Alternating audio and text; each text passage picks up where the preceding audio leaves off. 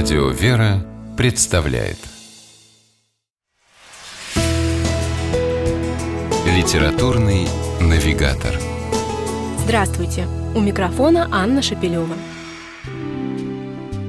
Некоторые мистически настроенные исследователи творчества Чуковского приписывают поэту едва ли не дар провидца и уверяют, что в своем знаменитом «Тараканище» тот будто бы предсказал грядущую жестокую сталинскую эпоху – к подобным высказываниям можно относиться как угодно, но вряд ли кто-то поспорит с тем, что Корней Иванович, которого называли детским Шекспиром, действительно был незаурядной личностью, удивительным человеком и талантливейшим поэтом. Об этом свидетельствуют в первую очередь его произведения, а еще люди, близко его знавшие, родные, друзья, соратники по перу.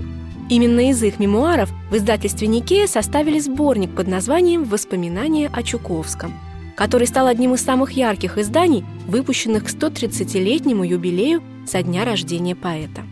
Пройти мимо книги, не заметив ее, просто невозможно. Она буквально притягивает к себе. На обложку помещена одна из редких фотографий молодого Чуковского. Крупным планом лицо, задумчивое, серьезное.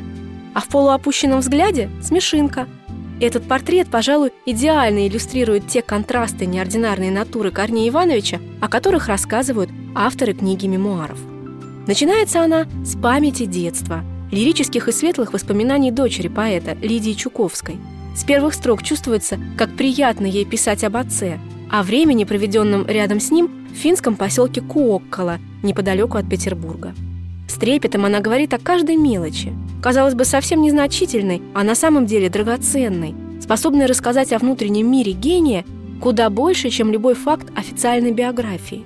Например, о том, насколько тонко Чуковский понимал и чувствовал детей.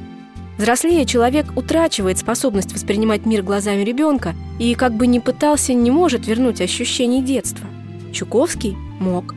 В нем до конца жизни органично сосуществовали взрослый человек и ребенок, с восторгом смотрящий на огромный чудесный мир. Может быть, поэтому Евгений Шварц в двух своих очерках, написанных в разное время, так по-разному говорит о Чуковском – его «Некомнатный человек» и «Белый волк» словно написаны о двух разных людях.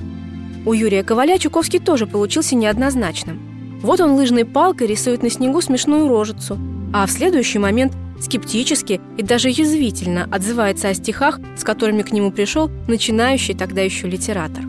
Но, наверное, таким и должен быть гений, умудрившийся в советское время получить разрешение на работу над Библией для детей – и эти воспоминания о Чуковском тем и ценны, что дают возможность увидеть его с разных сторон. С вами была программа «Литературный навигатор» и ее ведущая Анна Шапилева.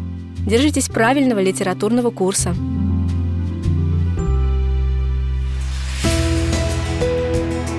«Литературный навигатор»